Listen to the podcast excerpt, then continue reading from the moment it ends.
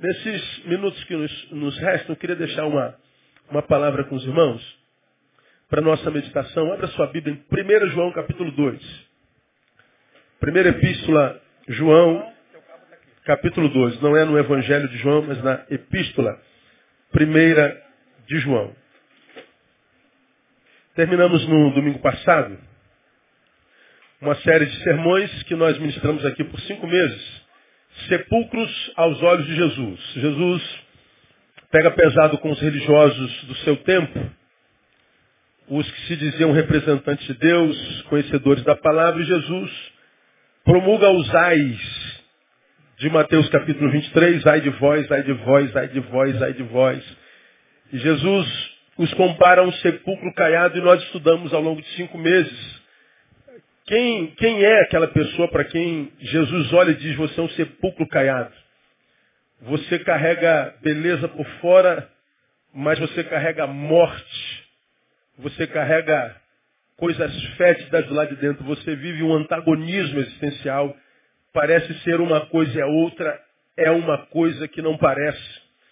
E as pessoas que vivem esse, esse antagonismo parecem ser e não são, são, mas não parecem é o que a Bíblia define como hipócritas. E o hipócrita Jesus chama de sepulcro e o sepulcro é reprovado por ele. Nós fizemos um perfil, à luz do texto, do que é isso. Entre o que nós estudamos nesses cinco meses, uma, da, dos, um, uma das, das, dos tópicos que nós ministramos nesses cinco meses está isso que eu vou falar com você. Eu queria ampliar um pouquinho nessa, nessa manhã desse último domingo do ano que está em 1 João capítulo 2, versículos 9, 10 e 11. Para a gente meditar nesse fim de ano. Você já abriu, amém? Vê se está escrito assim. Aquele que diz estar na luz e odeia seu irmão, até agora está onde? Nas trevas. Aquele que ama seu irmão permanece na luz e nele não há tropeço.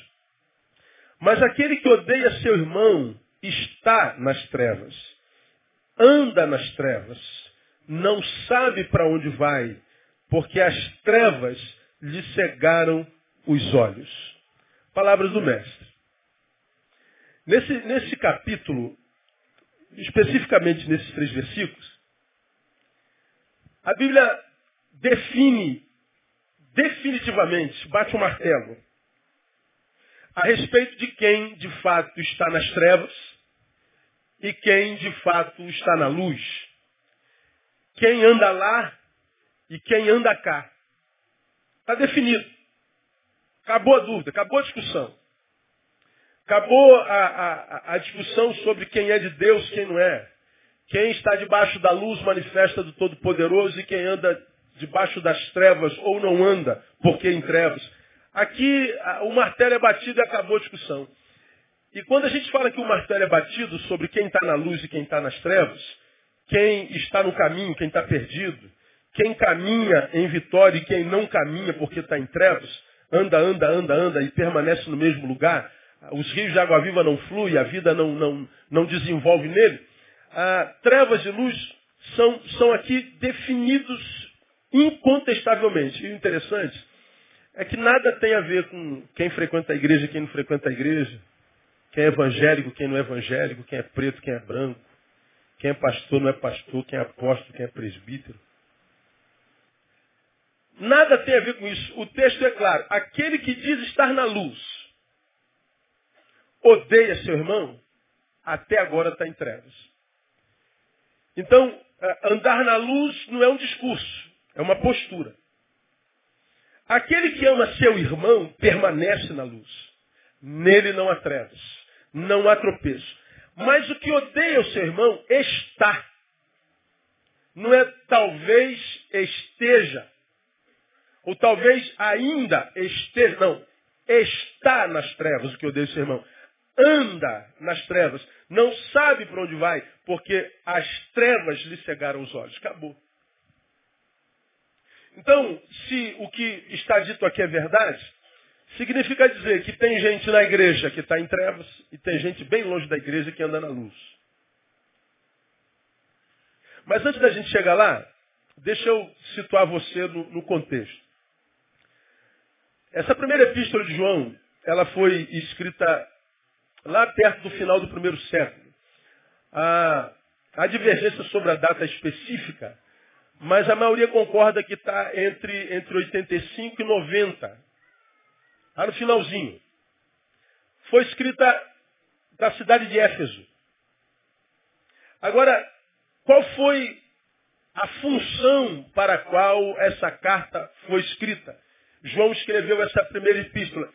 Combater uma heresia crescente que era, era divulgada pelos docetas, gnósticos, que diziam que Jesus nunca foi homem de verdade. Ele não teve carne e osso. A sua crucificação foi uma ilusão. Eles pregavam a ideia, como dizem os comentários, que Jesus era mais um do que eles conheciam como o Aion de Deus, ou seja, era uma, uma manifestação temporal, cronológica, esporádica de Deus. Era quase como que a manifestação, como nós vimos eh, na história da, da, da bíblica e, e da humanidade, mas uma manifestação angelical. Os anjos são Deus se manifestando a favor de alguém. Os docetas, entre muitas outras heresias, diziam que Jesus era mais uma dessas manifestações, mas que nunca foi Messias. E essa, essa ideia messiânica a respeito desse Jesus, se um dia foi verdade, foi verdade desde o seu batismo, mas que terminou no dia da sua crucificação. Terminou. Foi uma manifestação temporal pequena de Deus, mas que nada tem a ver com salvação, nada tem a ver com, com graça de Deus, expressão do amor do Pai. Essa é uma heresia pregada pelo docetismo. Mesmo que o docetismo nunca tenha sido uma religião, era uma heresia que foi pregada por eles como uma verdade que circulava no meio da comunidade cristã e naquela geração que habitava aquele tempo especificamente cronológico do final do primeiro século. João escreve para quê?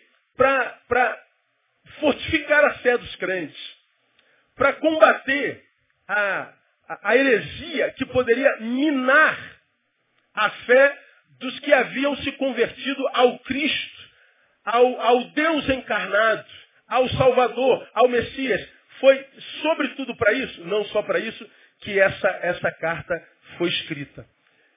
Deus encarnou em Jesus, ele é o Verbo encarnado, ele é a expressão do amor do Pai, e ele é o que veio riscar o escrito de dívida que havia contra nós pelo pecado.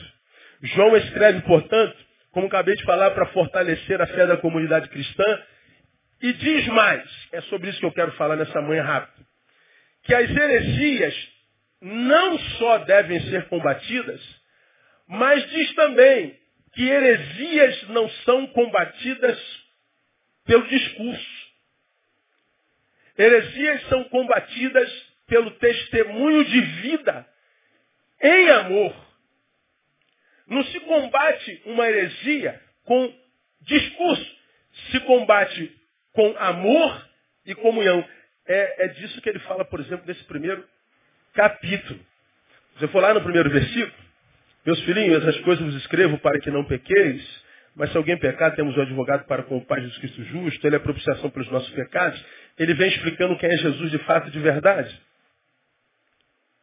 Ele vem é, reforçando na mente, no coração da igreja, quem é o Cristo que eles, enquanto apóstolo, pregaram e o que ele é para o coração daqueles que o receberam como Senhor.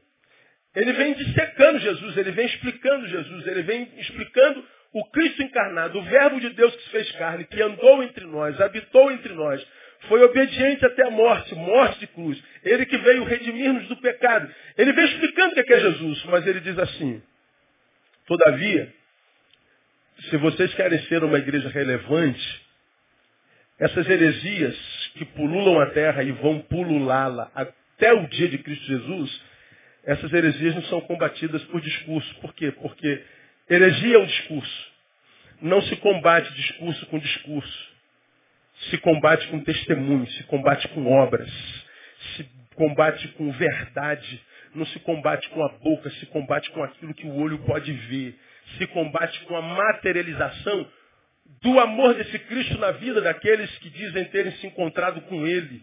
Não se combate um docetista, um doceta, que é discursivo, que prega uma verdade que é da boca para fora, que é produto do que ele acha. Não, o Evangelho não é uma verdade que a gente prega em função do que nós achamos, mas é em função de experiências que nós tivemos com Cristo que pregamos. Quando alguém vem pregar a sua heresia e discutir a sua fé, ele vem com verborragias. Mas nós não vamos com a mesma arma. Nós mostramos na vida. Eu não vou discutir contigo. Olha para nós e veja a verdade do que nós estamos pregando. Você vem com a sua teologia, com a sua filosofia, com tudo que é logias da vida. Isso é muito bonito no discurso, como é qualquer filosofia. Você vê um filósofo falando, é impressionante. Você vê um teólogo capaz falando, a gente se encanta com a sabedoria dele, com o conteúdo que ele tem, com a capacidade que ele tem de ajuntar informações, de impressionar o nosso intelecto. Isso é muito lindo. Agora, como eu já citei para vocês, eu faço citação de novo, concordo com o Leonardo Boff, que diz que o valor de um homem, ou o saber de um homem, a inteligência de um homem não se mensura pela quantidade de informação que ele adquire, mas pelo uso que ele faz dessa informação. Eu concordo em grau, gênero e número. Um homem não é sábio em função da quantidade de informação que tem. Mas, em responder a pergunta, o que, que você faz com essa informação toda que possui? Bom, não faço nada. Então você é um idiota muito bem informado, apenas. Você é um ignorante, um ignorante muito bem informado, apenas. Porque se a sabedoria que eu tenho não é transformada em qualidade de vida e não é transformada em serviço ao meu semelhante, eu sou um parasita extremamente bem informado. Bom, o que os hereges fazem? Exatamente isso. Quase sempre que uma heresia é pregada, quase sempre que uma logia é pregada, digamos assim, João entende que ela não deve ser combatida através do mesmo discurso. Esse blá blá blá que a gente vê quase sempre até os dias de hoje. João está dizendo, não se combate heresia, não se combate discurso com discurso, mas com testemunho. Aí ele vai escrevendo João, capítulo 1, ele chega lá, aquele que diz estar na luz e odeia seu irmão até agora está nas trevas. Se ele vem com discurso de luz, de graça, de glória, de bondade, de superação, de supremacia, se ele vem com discursos impressionantes, se ele vem com, com, com, com palavras que, que, que trazem glória para si mesmo, se ele vem com conhecimento teológico, bíblico, mas se a despeito dessa gama todinha de discurso de quem está na luz, que conhece tudo a respeito de Deus, se isso tudo não desemboca no amor ao seu semelhante, Jesus está dizendo assim, ó, apaga tudo que ele disse, joga no lixo. Porque esse sujeito, embora diga andar na luz, ele está em trevas. Mas como é que você sabe disso? Porque isso não é transformado em amor ao próximo. Agora, se alguém ama o seu irmão, olha, não tenham dúvida, ele pode ser aquele camarada que nunca entrou numa escola. Ele pode ser analfabeto em todos os sentidos na vida. Mas se você vê essa pessoa sendo uma fonte de amor para alguém, se essa pessoa ama o seu irmão, não tem a menor dúvida, ele pode não saber usar a boca, mas ele sabe usar o coração, então ele está na luz e permanece na luz. E esse cara não vai se perder jamais. Não há tropeço na vida dele. Mas ele continua dizendo, mas aquele que odeia seu irmão está nas trevas, anda nas trevas, não sabe para onde vai, porque as trevas lhe cegaram os olhos. Ou seja, você pode ter o discurso, você pode ter o blá blá blá, você pode ter a teologia, você pode ter a filosofia, você pode saber discernir, fazer diagnósticos, anamneses, você pode ser o camarada do diagnóstico. Mas o texto está dizendo assim, a despeito de você saber tudo, você está perdido, porque em essência você está em trevas. João escreve a sua missiva no sentido de dizer que o evangelho que não desemboca no relacionamento é um evangelho de fachada. E quem vive evangelho de fachada, ou seja, o que não desemboca no relacionamento, está perdido, mesmo que nasça e morra entre os evangélicos. Aí aqui, irmãos, me permitam fazer duas citações. Todos sabem que eu sou fã de, de Gandhi. Quando eu preparava essa palavra, eu me lembrei de uma palavra de Gandhi que disse, eu aceito o Cristo dos cristãos, mas eu repudio o cristianismo deles. Como quem diz, eu aceito o Cristo do cristianismo, mas eu repudio o cristianismo dos cristãos. Disse que Gandhi pronunciou essa frase depois de, por muito tempo, estudar a história do Cristo, se apaixonar por ele, e que por causa dessa paixão ele estava tendente a se tornar um cristão. E pela primeira vez, ele visitou, ele tentou visitar uma igreja no seu país. Mas na porta da igreja, por causa da roupa que vestia, ele foi impedido de entrar. Eu só quero assistir o culto. Pessoas como você não entram. Ele sai e nunca mais entrou numa igreja. E quando ele foi questionado quando, por que, que ele não era cristão, ele lança essa frase, não só essa, mas diz, cristão eu seria, se todo cristão vivesse como cristão 24 horas por dia. Por que, que ele fala se todo cristão vivesse como cristão 24 horas por dia? Porque ele acreditava que a maioria de nós cristãos só vivemos o cristianismo quando estamos num culto como esse. Só vivemos cristianismo, cristianismo quando, quando estamos diante dos olhos que podem nos julgar. Só vivemos um cristianismo que é dominical, um cristianismo que é congregacional, mas um cristianismo que não desemboca no relacionamento. É discursivo, é blá blá blá. É conversa fiada. É o cristianismo que diz eu estou na luz, eu conheço Jesus, Jesus me salvou. Mas que a despeito do discurso, não desemboca no próximo. Portanto, a luz de João e da palavra é um cristianismo herético. É um testemunho contrário ao verdadeiro evangelho. Vivemos hoje, em grande escala no Brasil, um evangelho que, porque vivido como tal, faz mais com que pessoas se afastem do Evangelho de Jesus do que se aproximem dele. Costumo dizer que aqui está o homem necessitado e aqui está Jesus. E eu duvido que se Jesus for apresentado como ele de fato é a um homem necessitado, eu duvido que a força desse homem necessitado para rejeitar a graça do Jesus como ele é. O problema é que entre o homem necessitado e Jesus estão os crentes. Está a igreja como ela é hoje. E o necessitado, como olha pra, quando olha para Jesus e entende que tem que passar pela igreja e olha para o testemunho dos crentes até chegar Jesus, porque eles olham para o testemunho dos crentes, eles desistem daquele Jesus. Porque os crentes têm discurso de que está na luz, mas a gente não vê o amor pelo irmão, na mesma proporção do discurso que a gente tem. Que a gente vê a indiferença, a ódio. Que a gente vê é blá blá blá. Vem a palavra e desconstrói esse cristianismo verborrágico do discurso. Portanto, é herético, que faz com que aquilo que se chama de evangélicos no Brasil cresça em número, mas não salgue a cidade. Eu fiquei impressionado com a repercussão desse nosso trabalho que a gente faz há oito anos no centro da cidade.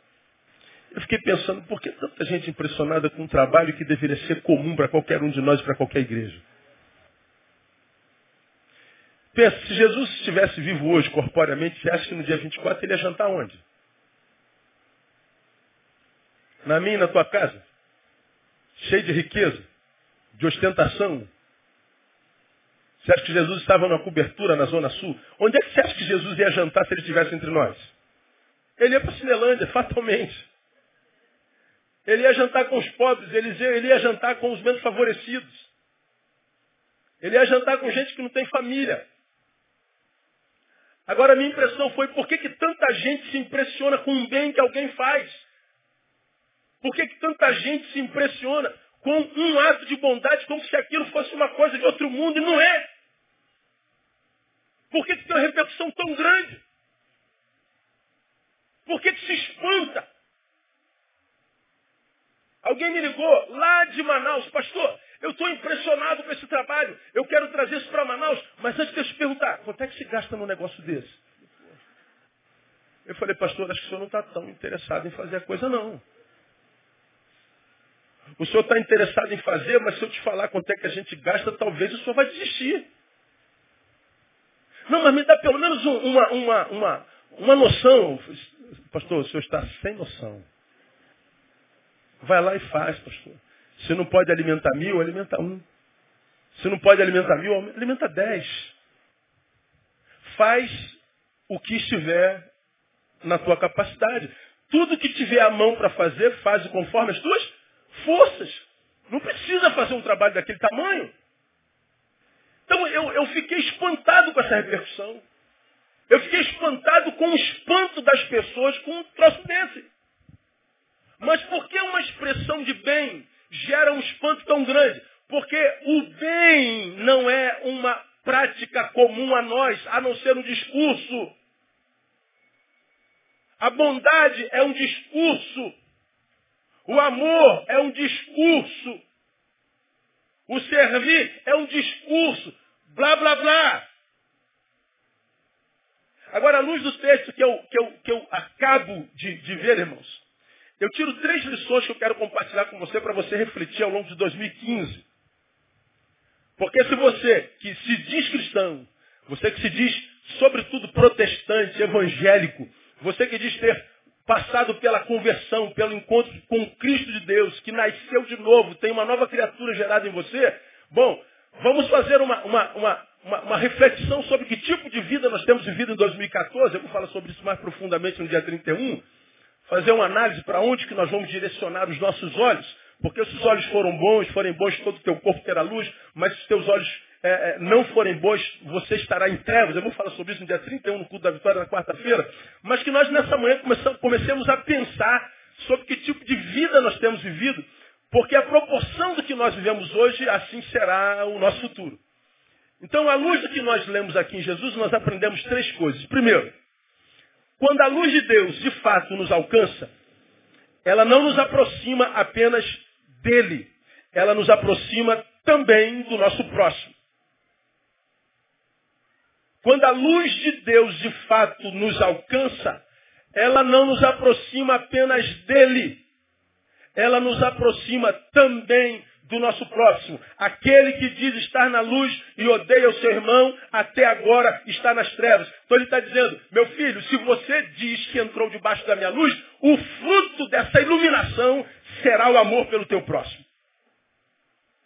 Se você diz estar debaixo da minha luz, o primeiro fruto dessa iluminação divina será o perdão que você vai liberar para o próximo contra o qual, ou, ou, ou, com o qual você está em litígio. Meu filho, se você de fato conhece a mim, esse conhecimento vai viabilizar a restauração de, de alianças quebradas. Meu filho, se você de fato me ama e é alvo do meu amor, esse, essa aproximação que você tem comigo vai te capacitar para se aproximar do teu irmão. Porque, meu filho, se você não se aproxima do seu irmão, a sua aproximação de mim é um discurso. Você é um mentiroso.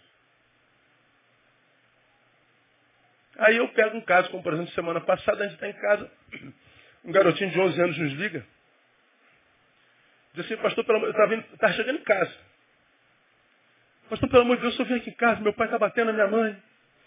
A minha mãe está toda quebrada. Falei, meu Deus, mas aonde eu estou aqui na Taquara? Eu quase chegando em casa, cansado, isso era quase meia-noite. Volto, vou para Taquara, está lá a mulher toda ensanguentada no chão. Bom, isso a gente vê todo dia, né? Mas não quando esse espancamento é de um cristão. O marido é membro da igreja.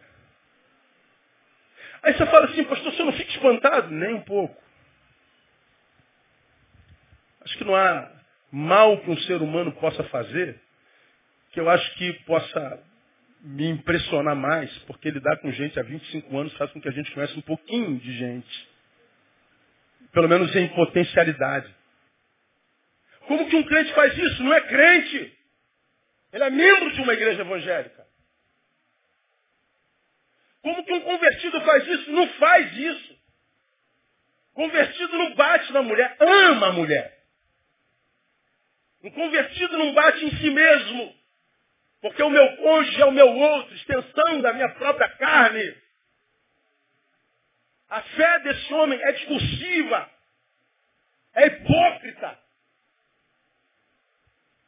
João desconstrói totalmente essa hipocrisia que perambula nossas comunidades, não só as protestantes, como as católicas, as umbandistas, as comunidades de fé, esse pessoal que somos nós, que falamos de uma fé que não desemboca em obras, de uma fé que não se materializa em lugar nenhum e não abençoa ninguém, de uma fé que faz de, do, do, do que diz possuí-la o único beneficiário dela. Você tem fé, irmão? Tenho. Quem é beneficiado pela sua fé? Só você.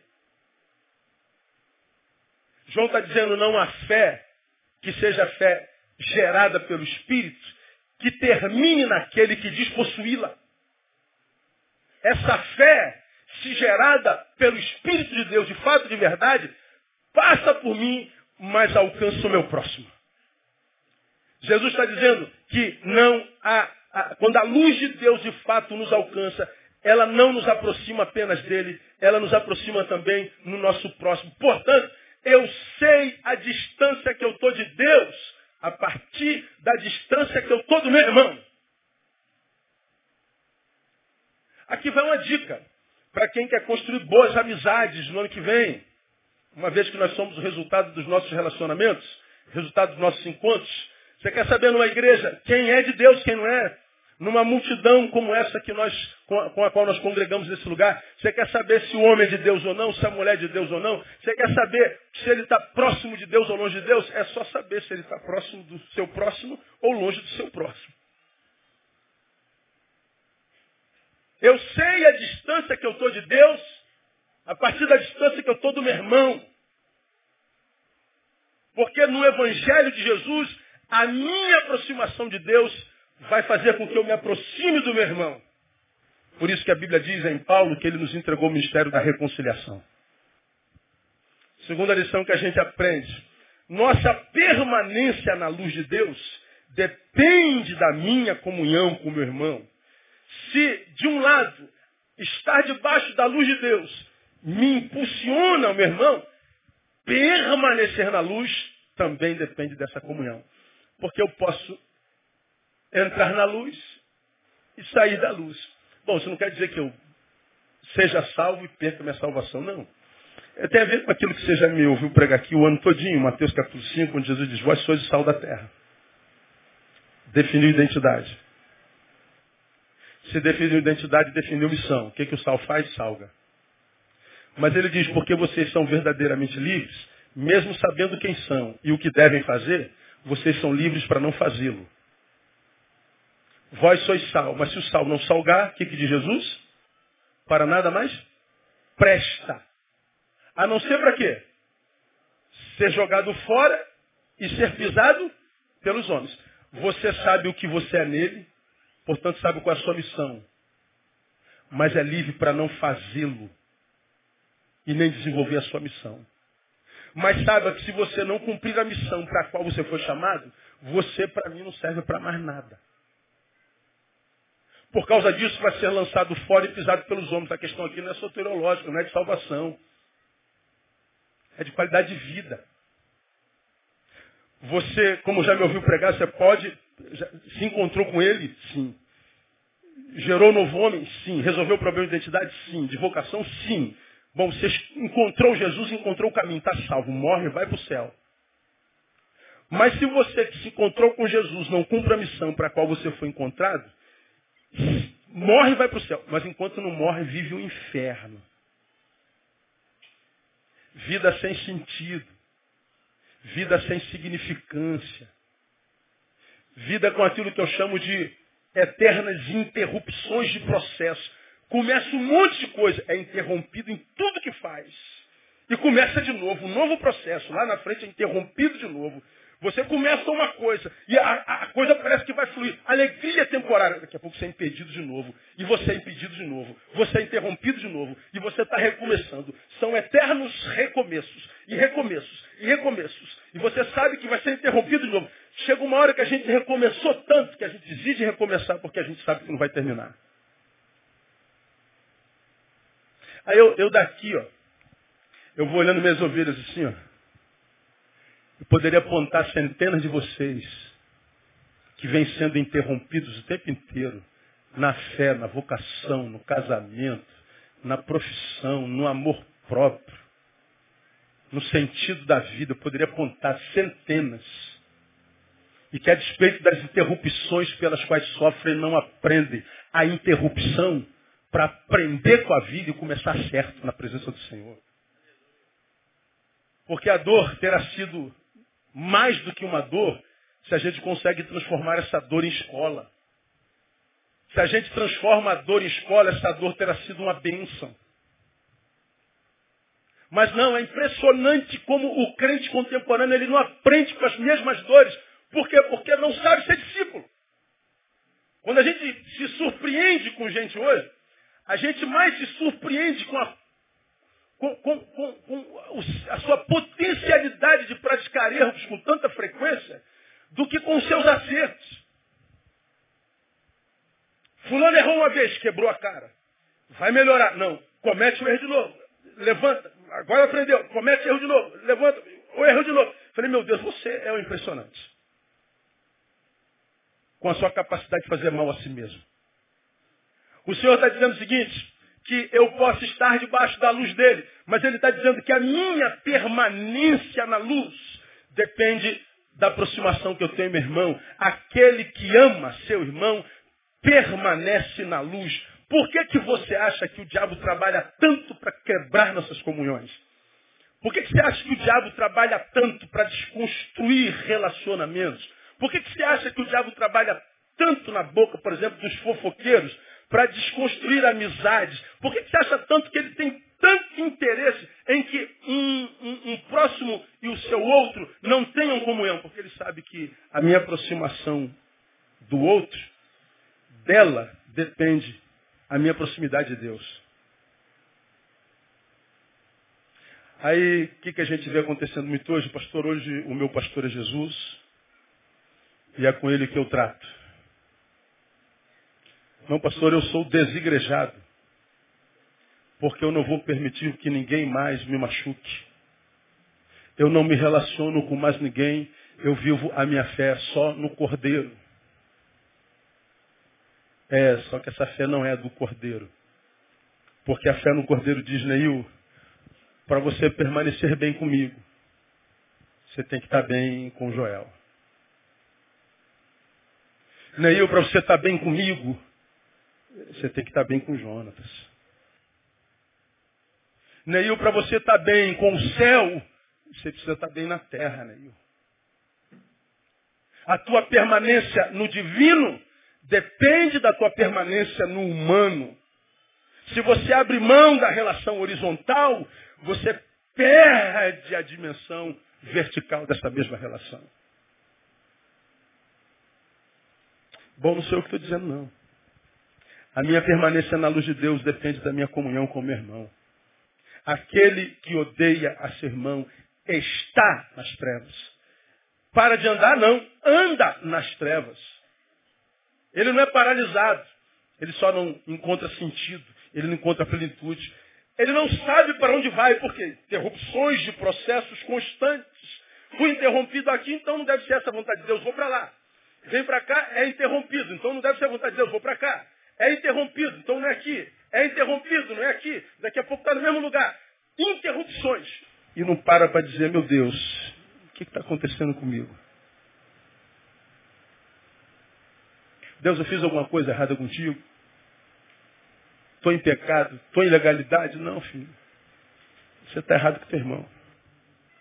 Não existe relação com Deus da Bíblia que seja independente da relação com o teu próximo. Termino. Quem abre mão da comunhão com o próximo perde sentido e a direção da própria vida, como eu acabei de falar. Por quê? Porque a luz de Deus existe, sobretudo, à luz desse texto, para iluminar o nosso caminho. Mas qual é o caminho à luz do texto de um discípulo de Jesus? O caminho de um discípulo de Jesus é o caminho que me leva em direção ao outro. A luz de Deus existe para iluminar o caminho que me leva em direção ao outro. Se você escolheu não andar em direção a mais ninguém, esquece a luz de Deus no teu caminho. Porque o teu caminho é teu, não é o de Deus.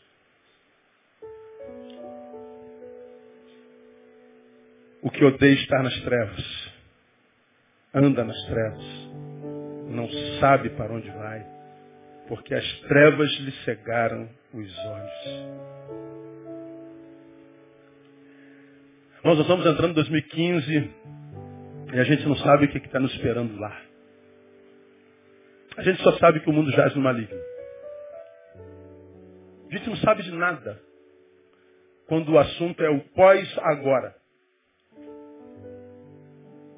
Agora, para que, que eu preciso saber os amanhãs se eu sei que o meu Deus já iluminou o meu caminho? Para que saber do futuro se eu sei que quando eu chegar lá o Senhor terá ido comigo? Para que ansiedade se eu sei que, como Ele foi comigo até hoje, e eu não estou vivendo interrupções de processos constantes, porque eu não abri mão da comunhão, por que me preocupar? Como ser tomado por ansiedade, por medo, pavor? Como ser tomado pela inércia, pela paralisação? Se eu sei, à luz do testemunho da minha própria história, que ele que me trouxe até aqui, de fato me levará até lá. Por que, que eu vou parar? Agora, se isso é uma realidade expulsiva, na prática é outra. Por que tem tanta gente sendo paralisada, cara?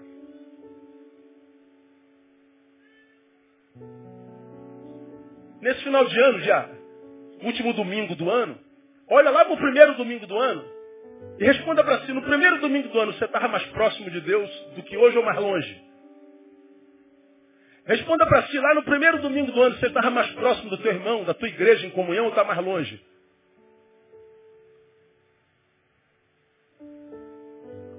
Porque se você está mais longe, é possível que você esteja perdido mesmo estando aqui hoje. Ou lá na internet, ou em qualquer lugar. Mas a essência já foi desconstruída. Então, sonhar com 2015 é sonhar não porque eu, eu mereço o que 2015 pode me dar, não é porque eu sou competente para driblar 2015, não. Eu confio, porque na mão do Senhor que a gente serve, 2015 já está escrito. E o que, que você acha que Jesus escreveu para você em 2015? Vitória ou derrota? Diga assim para alguém, ó. A história que ele escreveu para você ano que vem é linda. Diga para ele.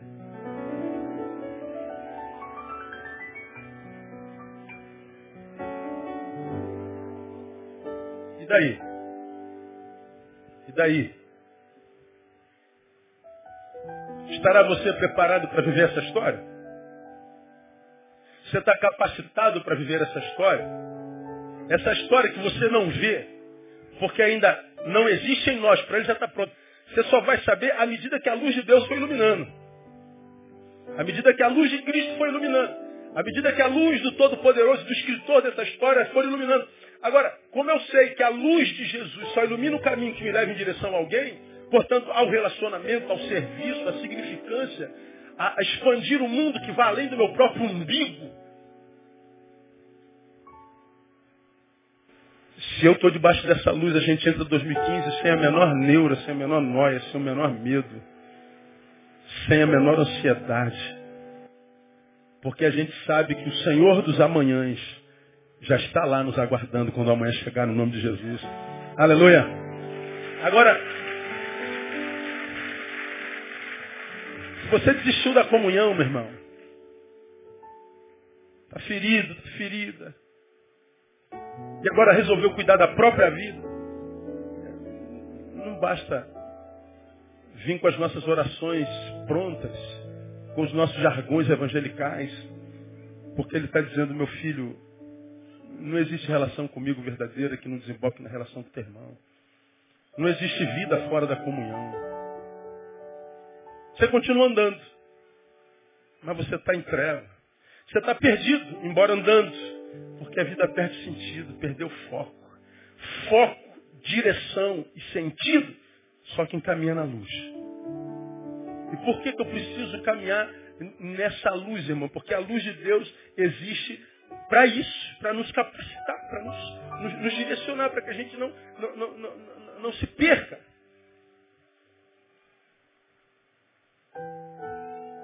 Agora, se eu não sei para onde ir, se eu não tenho destino, para que luz? Para quem está perdido, qualquer lugar é lugar, né? Para quem está perdido, qualquer coisa serve. Agora, quando você tem um alvo, nada serve a não ser aquilo que você planejou. Quando você tem um alvo, meu irmão, o alvo é o que te tira do lugar, como você já aprendeu. Eu, eu não sei se eu vou chegar lá, mas por causa daquele alvo eu saí do lugar. Eu estou em movimento. E porque eu tenho um alvo, e meu alvo é o serviço, é a comunhão, eu sei que a luz de Deus vai me iluminar, mesmo que eu não enxergue a um palmo um segundo diante, mas já está pronto. E a gente sabe que não vai ser interrompido, não precisa voltar o tempo todo, o tempo todo, sendo roubado na esperança. Nós precisamos, irmãos. Dizer para nós mesmos, Deus, eu amo ao Senhor sobre todas as coisas, mas eu não quero que esse amor seja verborrágico.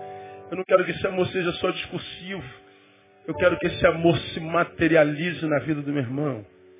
Eu quero que esse amor desemboque em serviço.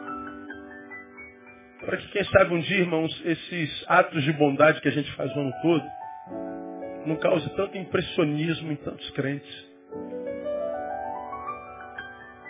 Como se nós tivéssemos feito uma coisa sobrenatural. Gera uma alegria incomensurável, uma, uma alegria indescritível.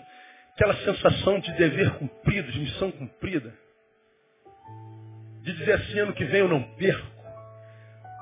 Porque não foi porque foi bom para eles, porque foi bom para nós. E por que foi bom para nós? A gente se sente útil. A gente sente o amor de Deus passando por dentro de nós. E quando o amor de Deus passa por dentro de nós, vai lavando toda a desgraça que há dentro. Quando o amor passa e chega alguém, ele vai lavando tudo, vai jogando tudo. É descarrego completo. Agora, se o amor de Deus chega a mim e não vai lá, ele, ele fica como uma cisterna rota. Parece que mesmo sendo de Deus não gera plenitude, nem completude, locupleção, sei lá como é que fala isso. O texto está me dizendo que quem abre mão da comunhão com o próximo perde sentido e a direção da vida. Porque a luz não tem sentido se eu não estou indo em direção a ninguém. A luz de Deus só ilumina o caminho de quem está andando em direção ao seu próximo. Então, queria terminar, irmãos, esse, esse, esses encontros dominicais de 2014 com essa palavra, aquele que diz estar na luz e odeia o seu irmão, até agora está nas trevas. Fé que não desemboca no outro não é fé de Deus, é religião. Aquele que ama seu irmão permanece na luz, permanecer, a bênção da permanência, da longevidade, que eu falo sempre aqui, depende da minha relação com meu irmão. Ele não é só meu campo missionário. Ele é o que faz a manutenção da minha permanência na luz de Deus. Quem abre mão da comunhão com o próximo perde sentido e direção da própria vida. Uma das frases que eu mais ouço em gabinete é, pastor, eu não sei o que fazer. Estou diante de uma questão, não sei o que fazer, não sei o que fazer, não sei o que fazer, não sei o que fazer, não sei como agir, não sei o que dizer, não sei, não sei, não sei, não sei. Bom, não sei, é, acho que é a máxima dessa geração. Por que, que será que a gente não sabe nada? Mesmo que a Bíblia diga, vós tendes a unção da parte do santo e todos tendes o conhecimento. É porque talvez a nossa fé transformou-se em religião que tem um sentido vertical, mas que excluiu o sentido horizontal da sua existencialidade. E que a palavra está dizendo nessa manhã para o nosso coração é que se a gente tira o sentido existencial, da, vertical da nossa existencialidade, nós estamos desconstruindo a cruz, porque a cruz é vertical e horizontal. Então não, não tire a verticalidade da tua existência, ou a horizontalidade da tua existência, porque a tua relação vertical depende dela. A minha oração, o meu desejo é que 2015, a luz de Deus possa iluminar teu caminho de uma forma tão poderosa, que nos 365 dias daquele ano, você não se perca em nenhum deles. Que você amanheça sabendo exatamente o que vai fazer. Que você acorde plenamente cônscio da missão e como cumpri-la.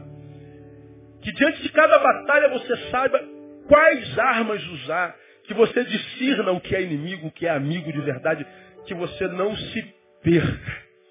Para que ao chegar no final do ano você olhe para trás e veja uma linda história de vitória sendo escrita. Para tua alegria, para a glória de Deus Pai.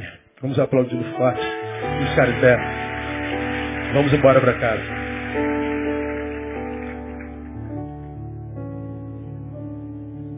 Aleluia. Vamos orar. Ó Deus, muito obrigado por essa manhã. É o último encontro dominical de 2014. Te louvamos pelo que vimos e te louvamos pela palavra que ouvimos. É uma palavra tão diferente, Deus, saber que a minha relação contigo depende da minha relação com meu irmão. Saber que a minha comunhão contigo depende da minha comunhão com os meus irmãos. Portanto, Deus, nós pedimos, nos livra do individualismo. Nos livra da solidão produto da volição de cada um de nós. Solidão como vontade, como desejo. Nós queremos andar na comunhão, Senhor. Nós queremos que 2015 seja impregnado da tua presença. Nós queremos que 2015 seja iluminado por tua luz. Nós queremos que 2015, Deus, seja marcado por profundas experiências contigo. E uma vez, ó Deus, que isso depende totalmente da nossa relação com o nosso irmão, Capacita-nos para viver em comunhão, em saúde, para que nessa comunhão saudável os de fora entendam que o Senhor habita no nosso meio. Muito obrigado por essas crianças, meninos que tocaram aqui nessa manhã. Tu sabes como eles precisam de amizades saudáveis e como as mais amizades desconstroem o que eles são no Senhor. Coloca gente do bem no caminho deles e que eles se tornem, por causa dessa gente do bem, em homens de bens, de bem, e que glorificam o teu nome. Honra e glória tributamos a ti e oramos no nome de Jesus, o nosso Senhor. Amém. Glória. Dá um abraço no teu irmão. Vão com Deus. Logo mais nós estamos aqui às 18 horas.